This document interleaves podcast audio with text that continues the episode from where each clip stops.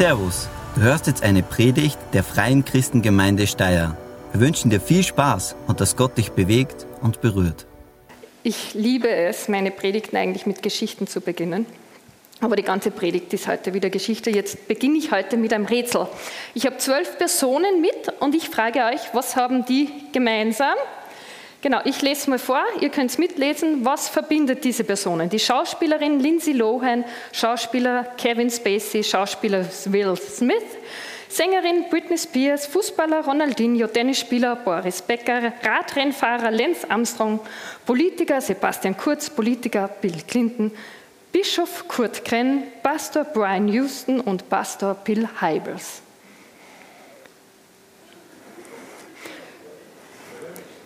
Sie sind berühmt, ja, aber sie verbindet noch was.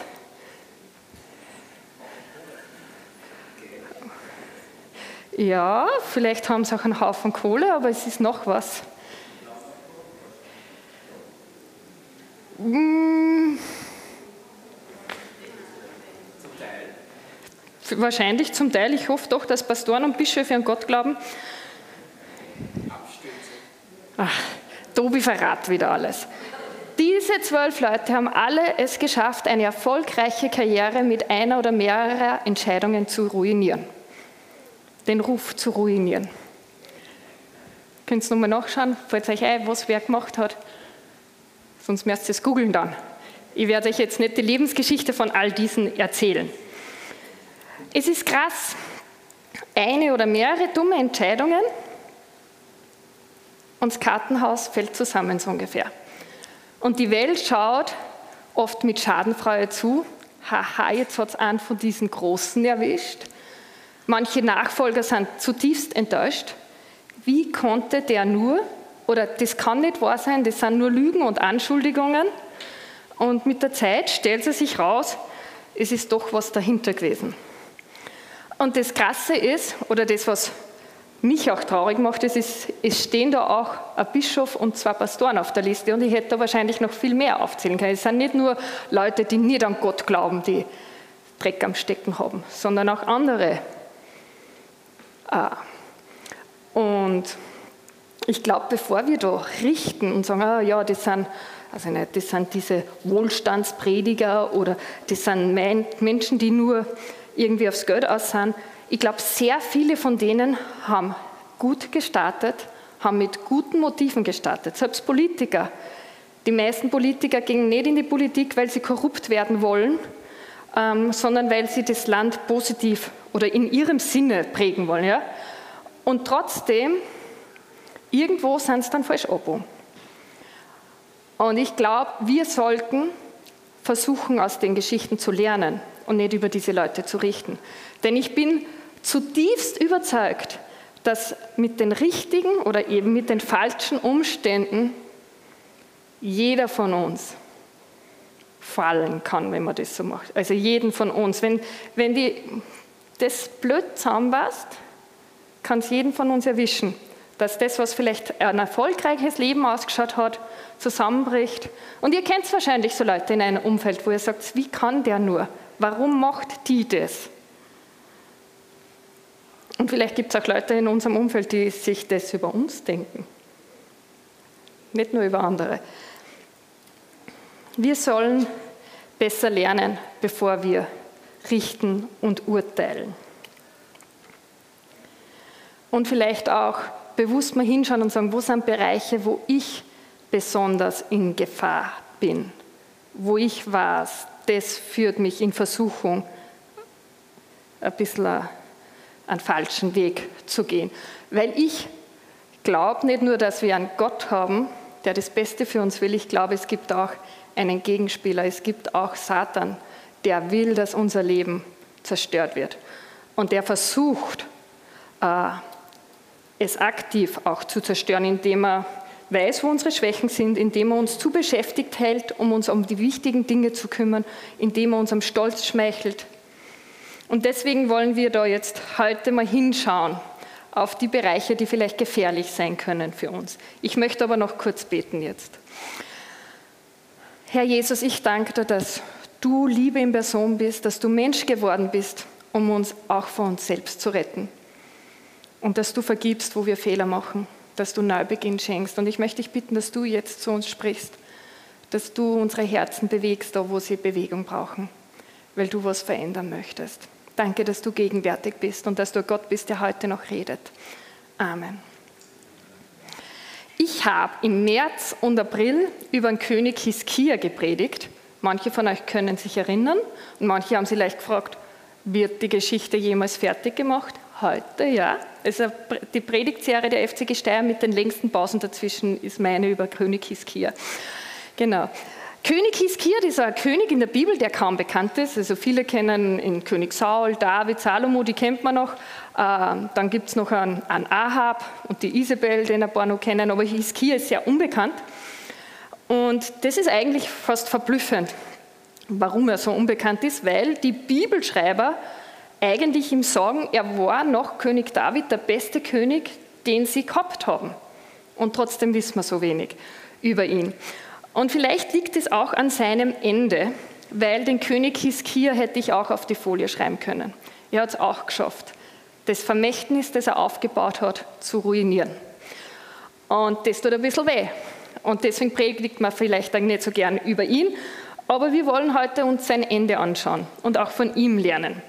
Aber bevor wir sein Ende anschauen und ja, über das trauern, was er aus seinem Vermächtnis gemacht hat, vielleicht trauert ihr nicht so sehr wie ich, ähm, ich bin Romanleserin, ich fühle mich da gerne immer rein.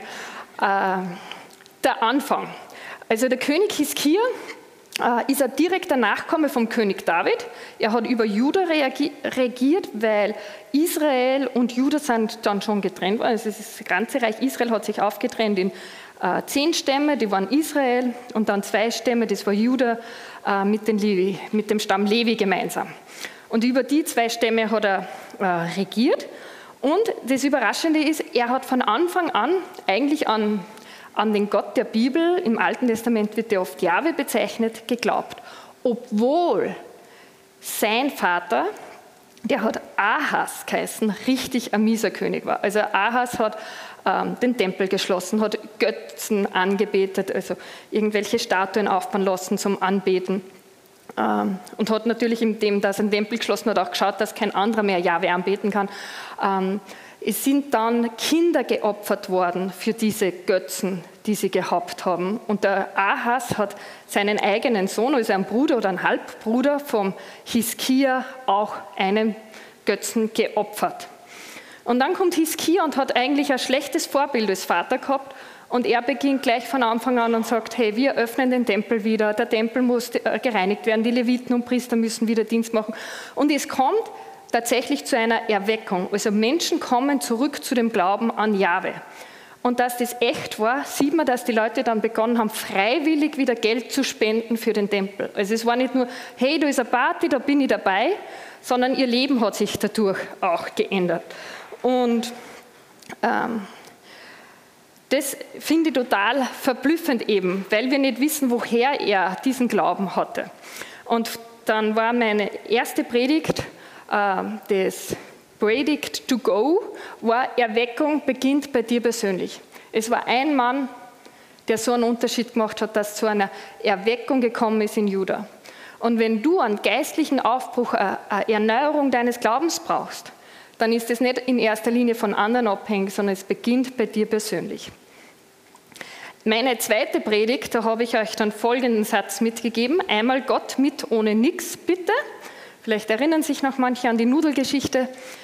Und da war Hiskia vor der Situation, dass Assyrien, die Weltmacht damals, hat sein Reich angegriffen. Und alles, was er versucht hat, um Juda zu verteidigen, ist, äh, ja, hat versagt. Und als er dann begonnen hat, wirklich auf Knien, um Jahwe anzuflehen, hat Gott mit einem massiven Wunder eingegriffen. Und Hiskia hat einfach erkannt, egal auf was ich vielleicht mein Vertrauen setze, letztendlich brauche ich nur Gott. Arme Gott mit ohne nichts ist alles, was du brauchst. Und jetzt schauen wir uns das Ende an vom König Hiskia, seine letzten Lebensjahre, die leider nicht ganz so ruhmreich waren wie die ersten zwei Geschichten, die ich gehabt habe. Ähm, die Geschichte von König Hiskia, die wird erzählt im die Bibel hat ja 66 Bücher, Altes Testament hat Bücher, ich weiß nicht, 32, ich kann nicht rechnen, Neues Testament 27. Und im Alten Testament, in drei von diesen Büchern wird die Geschichte von Hiskia erzählt, in Zweiter Könige, Zweiter Chronik und Jesaja. Wir schauen uns heute Zweiter Könige an. Ich habe mir es durchgelesen, haben wir doch die, die, die ein bisschen ausführlichere da. Zweiter Chronik macht es ganz kurz nur, dann war die Predigt zu kurz geworden. Und dann fragt sich, warum zahlen wir die, wenn die eh. Also meine Kinder sagen immer, Pastor ist so ein cooler Job, braucht man nur am Sonntagvormittag arbeiten und ihr seid zwei, also auch noch jede zweite Woche und die restliche Zeit tut man nichts. Ich, sage, ich meine, wir sitzen auch im Büro, kriegst du mit, dass wir im Büro sitzen? ja, okay, genau. Aber weg mit, ja, wir, wir arbeiten tatsächlich öfter wie nur am Sonntagvormittag. Also 2. König, Kapitel 20, Abvers 1. Damals war Hiskia todkrank geworden und der Prophet Jesaja, der Sohn des Amos, besuchte ihn. Er brachte ihm folgende Botschaft: So spricht der Herr. Bringe deine Angelegenheit in Ordnung, denn du wirst sterben. Du wirst nicht mehr von dieser Krankheit genesen. Super. Also normalerweise, wenn du krank bist und der Prophet des Herrn kommt, denkst du, jetzt wird's gut. Und jetzt kommt da der Prophet und sagt, bestöhn, sag, weil das wird nichts mehr. Also und vor allem, ich weiß nicht, ich habe mal gedacht, wenn ich der Hiskia war, ich glaube, ich war ziemlich angefressen gewesen auf Gott.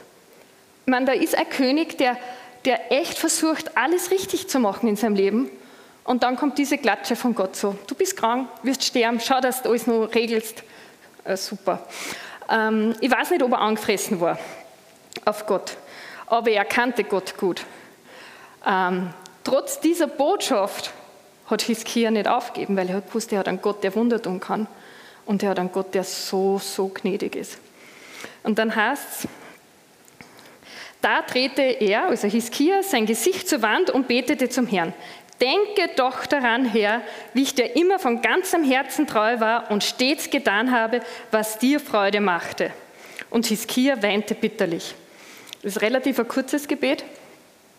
Er bittet nicht einmal um Heilung, er sagt nur, kannst du dich erinnern, Gott, haha, ja, er kann es. Aber es ist interessant, dass er Gott daran erinnert hat, hey, eigentlich, ich war da immer treu. Und er hat bitterlich geweint. Er wusste einfach, Gott ist so gnädig und er hört Gebete, dass er trotz dieser Botschaft, die der Jesaja gebracht hat, nicht aufgegeben hat. Und ich finde es dann voll spannend, wie es weitergeht. Darauf erhielt Jesaja folgende Botschaft des Herrn, noch bevor er den Königshof verlassen hatte.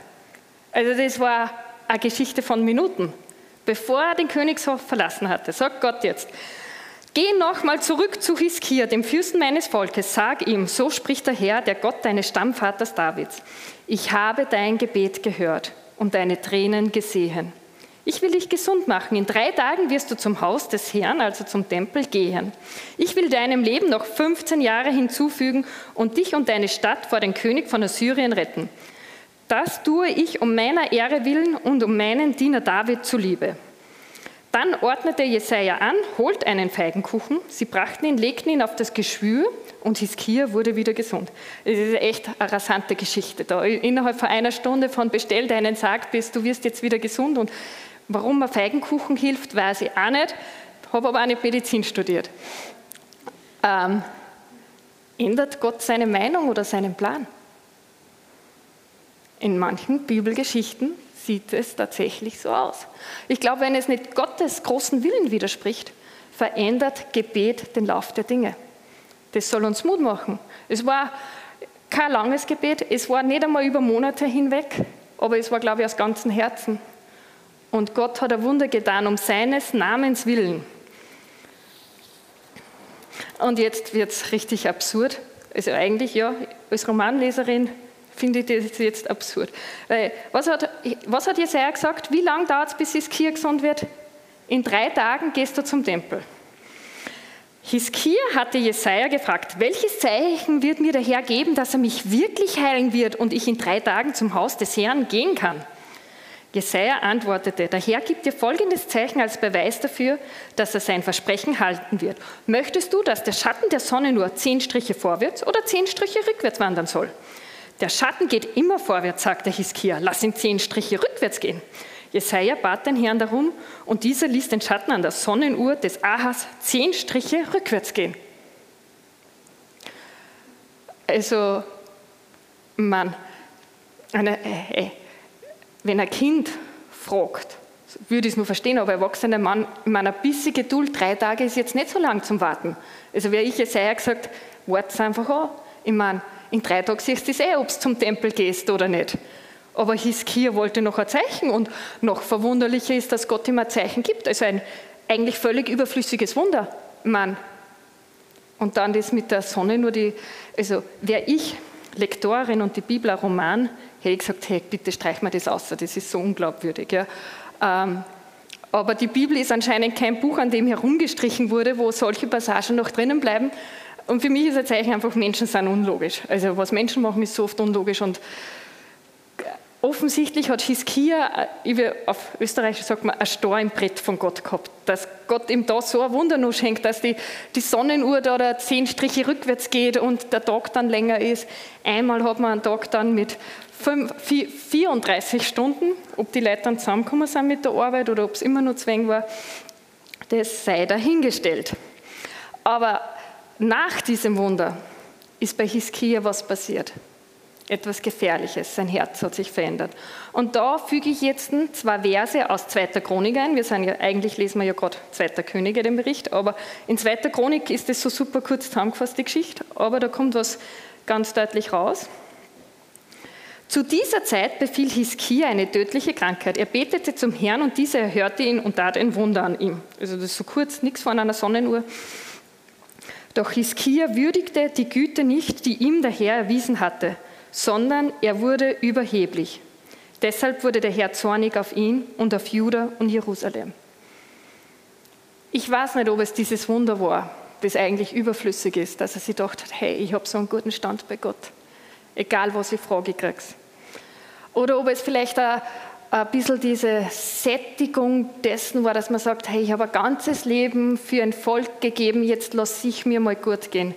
Was habe ich für das Volk gefleht? Was habe ich da für Entscheidungen treffen müssen mit den Kriegen? Also es kann echt anstrengend sein, Verantwortung tragen zu müssen. Aber irgendetwas ist da passiert, dass er nimmer hundertprozentig auf Gott ausgerichtet war, sondern überheblich und ein bisschen egoistisch war. Und jetzt bin einmal ich dran. Bisher waren es immer die anderen, die ich vorangestellt habe. Er hat von seinem eigenen Besitz viel Geld gespendet, damit der Tempel renoviert werden kann. Er hat gegeben und gegeben. Und dann ist er, heißt überheblich worden. Jetzt schwenkt man wieder zurück zu Zweiter Könige.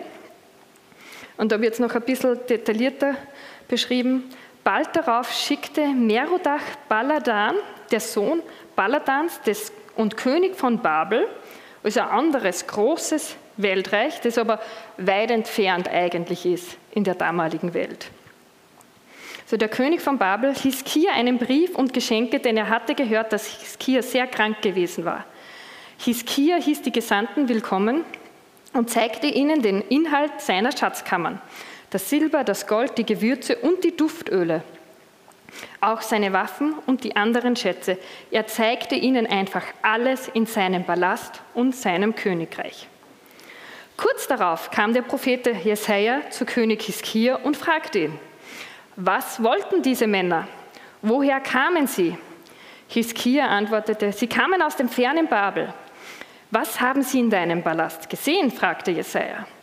Sie sahen alles, antwortete Hiskia. Ich habe ihnen alles gezeigt, was ich besitze, all meine Schätze.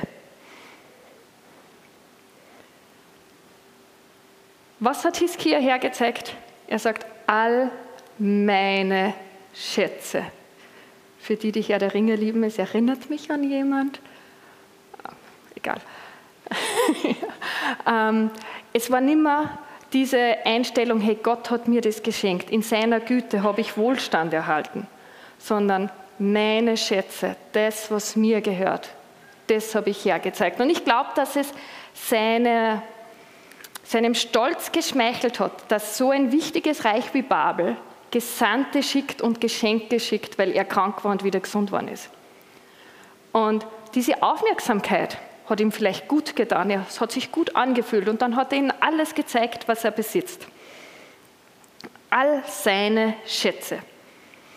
Da sagte Jesaja zu Hiskia: Lass dir folgendes vom Herrn sagen. Es wird eine Zeit kommen, in der alles, was du besitzt, alles, was deine Vorfahren bis heute gesammelt haben, nach Babel gebracht wird. Es wird nichts hier bleiben, spricht der Herr. Deine eigenen Nachkommen werden verschleppt werden. Sie werden dort im Palast dem König von Babel dienen. Da sagte Hiskia zu Jesaja: Diese Botschaft des Herrn, die du mir überbracht hast, ist gut. Denn er dachte sich, immerhin zu meinen Lebzeiten werden Frieden und Sicherheit herrschen. Die übrigen Ereignisse während Hiskias Herrschaft, das ganze Ausmaß seiner Macht und wie er einen Teich baute und einen Tunnel grub, um die Stadt mit Wasser zu versorgen, sind im Buch der Geschichte der Königes Judas beschrieben. Als Hiskia starb, wurde sein Sohn Manasse König. Es schockiert mich, dass Gott ihm eine Botschaft schickt und sagt, hey, das ganze Reich wird zerfallen und er sagt, das ist gute Botschaft weil es mich nicht mehr betrifft. Ich war mal in Pisa, in einem schiefen Turm, und die haben ihn da ein bisschen begradigt. Aber sie haben sie entschieden, das halten noch 120 Jahre und danach ist es uns wurscht, weil es nicht mehr unser Problem ist. So kommt man das da auch vor. Ähm, es ist wurscht, weil es sind seine Kinder, die das Problem haben, nicht mehr er. Solange er noch lebt, ist Frieden und Sicherheit. Und das ist eigentlich das, was mich am mehreren noch schockiert. Nicht, dass er die Schätze herzackt hat, aber dass er es nicht einmal bereut und von dem Gericht, das Gott da schicken wird, so unberührt ist. Hiskia hat sich bis zum Schluss nicht von Gott abgewandt. Er ist immer noch Gott treu geblieben, er hat keine Götzen angebetet, er ist an Gott dran geblieben, aber sein Herz war unbeteiligt. Er hat seine Integrität auch verloren und die Aufrichtigkeit. Und was ich traurig finde, ist, wenn du jemanden triffst, der etwas über Hiskia weiß, weil er Bibel liest, ist meistens die Geschichte. Die Leute wissen nichts von der Erweckung, sie wissen nicht, wie Gott das Wunder getan hat, weil Hiskia gefleht hat, wie die Assyrer angegriffen haben. Sie wissen, dass das da war, dass ihm wurscht war. Sein ganzes Vermächtnis. Und was ist geblieben? Wir sehen einen König, der unbeteiligt ist über das Schicksal, die Zukunft seines Landes. Und das macht mich echt traurig. Und es heißt dann, sein Sohn Manasse wurde König. Und das ist noch schockierender. Sein Sohn war wieder ein richtig, richtig mieser König. In, ich weiß nicht, ob es in Chronik oder König steht, steht, die, die Straßen Jerusalems waren voll mit Blut.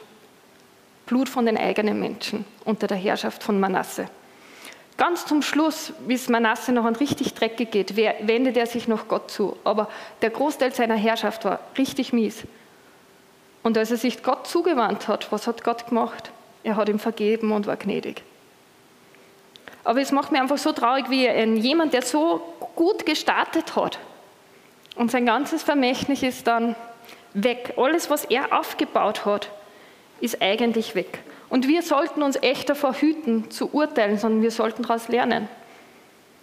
Was ist passiert, wenn Leute, wo wir sagen, das sind Vorbilder im Glauben, gefallen sind? Kann es uns genauso passieren.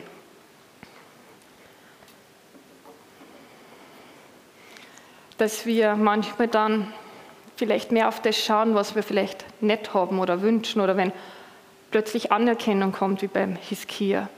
Dass man sagt, so viele Bereiche stimmen nicht, es ist ja nur eine Kleinigkeit, es ist nur ein kleiner Kompromiss. Alles andere passt ja eh. Und ich habe schon so viel Gutes gegeben. Oder solange Gott noch Wunder tut, Menschen zum Glauben kommen, ist alles okay. Und man, der Zweck heiligt die Mittel oder so. Hiskia dachte sich, hey, ich habe 15 Jahre und die mache ich es mir gemütlich. Und wahrscheinlich, er hat Gott gekannt. Er wusste, wenn sein Sohn Manasse Gott folgen würde, würde Gott vielleicht sein Urteil nochmal revidieren. Aber sein Sohn Manasse hat das eben nicht gemacht. Erst ganz, ganz zum Schluss, wo es mehr oder weniger zu spät war. Ich habe jetzt fünf Dinge mitgenommen, um es praktisch zu machen, die ihr euch mitnehmen solltet für euren Alltag. Das erste ist, keiner ist davor gefeit zu fallen. Satan wird versuchen, dich zum Fallen zu bringen. Er wird versuchen, mich in Tobi, wen auch immer, zum Fallen zu bringen, weil er eben nicht will, dass wir ein glücklich erfolgreiches Leben haben. Und manchmal kann es tatsächlich sein, dass der Erfolg das Problem ist, weil es uns ablenkt von den wirklich wichtigen Dingen. Er wird versuchen, deine Schwächen auszunützen, deinen Stolz zu schmeicheln, dein Leben so beschäftigt zu halten, dass du dich auf wichtige Dinge nicht konzentrieren kannst. Also das Erste, keiner ist davor gefeit zu fallen. Aber das Zweite, es gibt immer Vergebung. Selbst am König Manasse, wo die Straßen voll mit Blut waren, hat Gott vergeben, wie er sich zugewandt hat. Das heißt, wir haben einen Gott der, der zweiten, dritten, vierten, fünfzehnten Chance. König David, der der größte König war, wo, der das beste Zeugnis kriegt, der hat Ehebruch begangen, hat einen seiner Soldaten ermorden. Also er hat eigentlich viel Schlimmeres gemacht wie König Hiskia, aber er hat es bereut und hat sich Gott zugewandt. Das heißt, wenn wir uns Gott zuwenden, dann kriegen wir eine neue Chance. Dein und mein Vermächtnis, es steht noch nicht fest. Wenn du merkst, hey, ich bin vielleicht auf einem schlechten Weg, Gott gibt dir eine neue Chance. Und es steht noch nicht fest, wie es, äh, welche Hinterlassenschaft du dann hast. Das dritte ist jetzt richtig praktisch. Frage dich, welches Vermächtnis möchte ich hinterlassen? Wenn du eines Tages am Sterbebett liegst und du liegst da und du kannst auf dein Leben zurückschauen und du kannst es zufrieden machen, warum bist du dann zufrieden an deinem Lebensende? Was ist in deinem Leben geschehen, damit du zufrieden auf dein Leben zurückschauen kannst? Ist es, weil du Anerkennung erhalten hast, weil du deine beruflichen Ziele erreicht hast, weil du dein Traumhaus bauen konntest, weil du die Dinge in der Welt gesehen hast, die du auf deiner Bucketlist gehabt hast, weil deine Familie heil ist und du am Sterbebett umgeben bist von deinen Verwandten, weil Menschen durch dich Gott näher kommen sind. Was für ein Vermächtnis möchtest du hinterlassen? Wenn du, wir wissen nicht, wie schnell der Tag kommt. Der kann schneller kommen, als uns lieb ist. Aber wenn du mit dem Tod konfrontiert bist und du blickst auf dein Leben zurück und du kannst sagen, ja, es war im Großen und Ganzen gut, ich bin zufrieden. Warum kannst du das sagen? Was ist dein Ziel? Was möchtest du hinterlassen? Die vierte Sache, was muss sich in deinem Leben ändern, damit dieses Vermächtnis Realität wird? Vielleicht braucht es in deinem Leben eine Kurskorrektur, dass du merkst, hey, eigentlich würde ich mir wünschen, dass meine Beziehungen zu meiner Familie heil sind. Aber wenn ich so weitermache, merke ich, dass das wahrscheinlich nicht eintritt. Vielleicht ist dein Job dein Traumjob, aber er braucht so viel Zeit, dass du zu wenig Zeit für Familie hast. Ich weiß es nicht, was es ist in deinem Leben, aber was möchtest du hinterlassen? Und gibt es in deinem Leben etwas, das das hindert, dass du das hinterlässt? Und wenn du auch vor einer Entscheidung bist, die du zu treffen hast, frag dich, bringt mich das meinem Vermächtnis näher oder nicht? Oder bringt es mich meinem Vermächtnis nur dann näher, wenn ich sage, ja, aber wenn Gott dann noch was wirkt und was tut, dann ist immer, ja, wisst was ich meine? Manchmal kann man sich Sachen schön reden. Und wenn du weißt, hey, eigentlich ich will, dass mein Leben Gott verherrlicht und ich will Zeit mit Gott verbringen und du stehst davor, eine Beziehung zu beginnen mit jemandem, der sagt, hey, Gott, lass mich damit in Ruhe. Wie groß ist die Wahrscheinlichkeit, dass diese Beziehung das Vermächtnis, das du hinterlassen willst, fördern wird? Das heißt, was für Vermächtnis willst du hinterlassen und was musst du tun, um es zu erreichen? Und manchmal ist es schwierig, wenn man Entscheidungen trifft, die kurzfristig vielleicht gut wären oder sich gut anfühlen, aber vielleicht langfristig eben nicht das bewirken, dass wir dann uns sagen, okay, für das langfristige Ziel lasse die kurzfristige äh, Erfüllung, die mir das bringt, hinten nach. Und mein letztes ist ein Bibelvers, den ich euch mitgebracht habe. Wir haben ein Foto von diesem Bibelvers zu Hause hängen. Wir haben da die Folie, da steht, mehr als alles, was man sonst bewahrt, behüte dein Herz, denn in ihm entspringt die Quelle des Lebens. Als ich Teenager war, habe ich mir geglaubt, da geht es darum, in wen verliebe ich mich. Das glaube ich nicht heute nicht mehr, dass in erster Linie um das geht, sondern ähm, die Frage ist, woran hänge ich mein Herz? Wonach strebe ich? Und der König Salomo schreibt, Mehr als alles, was wir sonst bewahren, behüte dein Herz. Woran hänge ich mein Herz? Und kann aus meinem Herz dann die Quelle des Lebens entspringen oder nicht? Ich finde es voll spannend, dass das nämlich König Salomo schreibt, der als weisester Mann gilt, der jemals gelebt hat. Salomonische Weisheit ist so ein Sprichwort. Er war der Sohn von König David, also dem größten König, den Israel gehabt hat. Und er hat sein Ende auch irgendwie verkackt, wenn man das so sagen kann. Und er schreibt das im Buch der Sprüche, wo er sehr viele, sehr weise Dinge sagt. Also wenn du Weisheit brauchst, lies Sprüche. Wirklich, jeder sollte die lesen. Und er schreibt dann noch das Buch Prediger. Und ich habe das diese Woche gelesen und ich habe Prediger immer ein bisschen deprig gefunden. Ähm, ich weiß nicht, ob es jemand anderen auch so geht, dass er Prediger depressiv findet. Ähm, auf jeden Fall, mir ist so klar, wenn ich das mal das so in einem durchgelesen habe, es ist so viel Weisheit auch im Prediger. Weil Salomo schreibt, was er alles versucht hat, um Zufriedenheit zu erreichen. Er war reich wie kein anderer. Er hat sich gut gehen lassen mit Essen und Trinken. Er hat Frauen über Frauen gehabt. Er hat Wohlstand gehabt. Er hat die Anerkennung gehabt. Die Königin Saba aus Äthiopien ist gekommen, um von seiner Weisheit zu hören. Er war ein Superstar damals. Und im Prediger schreibt er, all das, was er gemacht hat, um zufrieden zu werden, ist ein Haschen nach Wind, ist der Versuch, Wind einzufangen. Am Schluss stehst du da und hast nichts. Und er schließt dann das Buch Prediger und sagt, das Einzige, was bleibt, ist, Gottes Wegen zu folgen. Woran hängst du dein Herz? Ist es ein Haschen nach Wind, der Versuch, Wind einzufangen? Oder lernst du von einem weisen Mann wie Salomo, der sagt, hey, eigentlich kannst du das Ganze sparen. Selbst seine ganzen Nachdenkereien, er sagt, alles an Weisheit, was ich versucht habe, weise zu werden, war nur ein Haschen nach Wind. Bei Gott ist die Antwort. Mehr als alles, was man sonst bewahrt, behüte dein Herz, denn in ihm entspringt die Quelle des Lebens. Ich glaube aber, es geht in diesem Vers nicht nur das, wonach strebt mein Herz, sondern das nächste ist, wir leben in einer Welt, wo andere Menschen leben. Ähm, und das heißt, wir werden verletzt werden. Und unser Herz wird verletzt werden. Und dann ist die Frage, wie kann ich dann mein Herz bewahren, damit nicht eine Wurzel von Bitterkeit, Neid, Stolz oder Egoismus in meinem Herz wächst. So wie es dann bei Hiskia war, dass am Schluss ist er stolz worden, es war ihm wurscht, was mit den anderen war. Und ich glaube, da müssen wir unser Herz regelmäßig zum Service bei Gott bringen und ihm sagen, hey, durch, äh, ich glaube, David schreibt es in einem Psalm, durchsuche mein Herz und schau, ob da irgendwas ist, was weggehört. Mehr als alles, was man sonst bewahrt, behüte dein Herz, denn aus ihm entspringt die Quelle des Lebens. Und wir wollen eine Quelle, die Leben spendet und nicht ein vergiftetes Wasser hat, weil da eine giftige Wurzel im Herz ist. Was ist das Vermächtnis, das du eines Tages hinterlassen willst? Und gibt es etwas, das du im Leben ändern musst, damit dieses Vermächtnis Realität wird?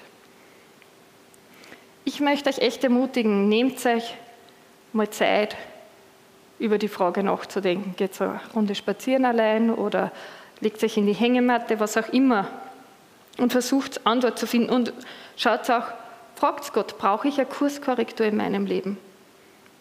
Bin ich nicht ganz auf dem richtigen Weg für dieses, dieses Vermächtnis? Und vielleicht bist du auch heute hier und sagst, hey, ich brauche nicht eine Kurskorrektur. Ein bisschen Korrektur reicht nicht. Ich brauche wirkliche Umkehr weil auf den Weg, den ich jetzt gehe, das wird nicht das Vermächtnis, das ich hinterlassen will. Und wenn du jetzt heute hier bist und sagst, ich brauche wirklich diese Kurskorrektur, ich will mich ganz auf Gott ausrichten. Nicht nur halb, nicht nur ein bisschen oder gar nicht, sondern so ganz auf Gott, weil ich weiß, ich brauche ihn. Jesus ist gekommen und ist Mensch geworden. Nicht, weil er uns zeigen wollte, wie super es ist, wenn man ein toller Mensch ist, sondern er ist Mensch geworden, um uns zu zeigen, dass wir äh, getrennt sind vom Vater. Er ist für unsere Sünde am Kreuz gestorben und schenkt uns einen Neubeginn, wenn wir sagen, ich komme zu dir, Jesus, vergib mir meine Sünden, jetzt sei du der Chef über mein Leben. Und wenn du jetzt heute hier bist und sagst, hey, eigentlich, ich will das jetzt machen, dann möchte ich dich bitten, richtig mutig zu sein und kurze Handzeichen zu geben. Warum machen wir das? Das ist ein bisschen bloßstellen, ja? Ähm, wenn das jetzt alle singen, dass ich da die Hand hebe. Ist gar nicht schlimm, Jesus nachzufolgen und andere wissen das. Ist gar nicht schlimm, dass ein lauter Leute Jesus nachfolgen, die irgendwann mal Hand gehoben haben oder irgendwas anderes gemacht haben. Und es ist nicht schlimm, wenn Leute wissen und das sehen, hey, da gibt es jemanden, der sich auch das macht. Wir feiern das. Das heißt, genau, sei einfach mutig, wenn du merkst, hey, das betrifft heute mich, dann heb kurz die Hand und dann will ich mit dir beten. Also du hast jetzt die Möglichkeit, ich warte ein paar Sekunden. Danke. Okay, wow. Ähm, ich bete, ich sage immer so einen Satz und ihr betet alle gemeinsam, weil ich nehme an, dass viele andere, die da sind, einfach sagen, das zählt auch für mein Leben. Alle beten wir das gemeinsam und danach geht es noch weiter im Gottesdienst. Herr Jesus, ich danke dir, dass du mich liebst, wie ich bin. Ich danke dir, dass du meine Sünde am Kreuz vergeben hast. Und ich bitte dich jetzt, nimm meine Sünde von mir.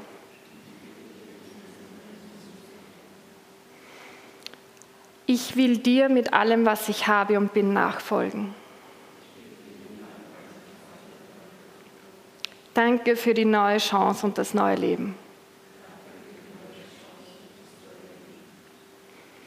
Amen. Amen. Wir wollen jetzt noch Gott anbeten, Jesus anbeten im Lobpreis, in dem wir Lieder haben. Also Thomas und Rebecca können schon kommen. Ich möchte euch einladen, in dieser Zeit nicht nur zu singen, sondern wenn du brauchst, kannst du auch mal eine Weile nicht singen und mit Gott reden über das, was er vielleicht in deinem Leben bewirken will. Und wenn du das Gefühl hast, hey, Gott will dir etwas für andere sagen, dann gehe vielleicht auf die Person zu, die es trifft, oder komm zu Tobi und mir, wenn du sagst, das ist, ich weiß nicht, wen es betrifft, ich möchte es der ganzen Gruppe weitergeben. Wir glauben, dass Gott redet. Ich glaube, dass Gott durch meine Predigt gesprochen hat, aber vielleicht ist er noch nicht fertig und will nur was sagen. Also horcht's hin, weil wir glauben an Gott, der Realität ist, der heute noch wirkt. Amen. Vielen Dank fürs Zuhören. Wir hoffen, dass dir diese Predigt weitergeholfen hat. Wenn du mehr über uns wissen willst oder Fragen an uns hast, besuche unseren Gottesdienst in Steyr und schau auf www.fcg-steyr.at vorbei. Wir freuen uns auf dich.